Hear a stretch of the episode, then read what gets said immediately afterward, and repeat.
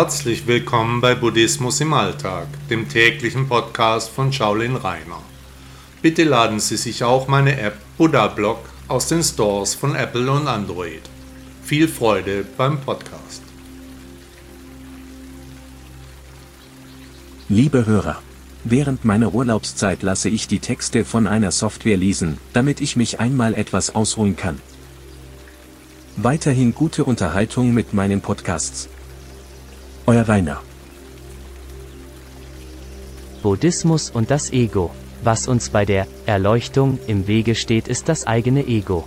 Ständig plappert es vor sich hin, dieses und jenes geht uns durch den Kopf, das Ego malt uns alle möglichen Situationen aus. Grundsätzlich gibt es zwei Arten von Gedanken, gute und schlechte, nämlich gute Gedanken schießen uns durch den Kopf, wenn wir etwas zu erledigen haben, wir einen Plan machen müssen, wie die Abfolge unserer Handlungen sein sollte.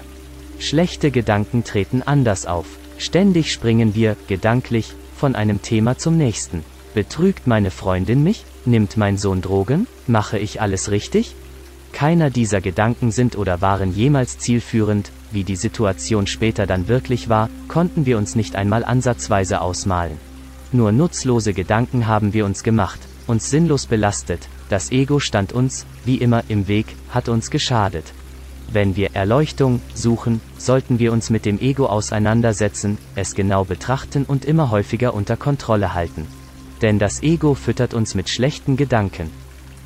Nur wer das Ego unter Kontrolle halten kann, der wird wenigstens in die Nähe der Erleuchtung kommen. Hier sind sicherlich noch weitere Schritte, Prozesse und Übergänge nötig. Der richtige Weg beginnt auch nur mit einem kleinen Schritt. Beobachten Sie Ihre Gedanken, gehen Sie jedem einzelnen Gedankengang nach, prüfen Sie ihn auf Sinnhaftigkeit. Und wenn der Gedanke keinen Sinn ergibt, dann stecken Sie ihn in eine spezielle, mentale Schublade. Wenn dieser Gedanke, oder ein ähnlicher, wieder in Ihrem Gedankenpalast auftaucht, dann schieben Sie ihn sofort weg in besagte Schublade. Im Laufe der Zeit werden Sie immer mehr Übung darin erlangen, Ihre Gedanken zu prüfen und einzuordnen. Gehen Sie nur den Gedanken nach, die etwas bringen, hätte, hätte, hätte, oder, wenn, wenn, wenn, bringt nichts und kann weg. Wer einmal sich selbst gefunden hat, kann nichts auf dieser Welt mehr verlieren. Stefan Zweig, österreichischer Schriftsteller, 1881 bis 1942. Hat Ihnen der Podcast gefallen?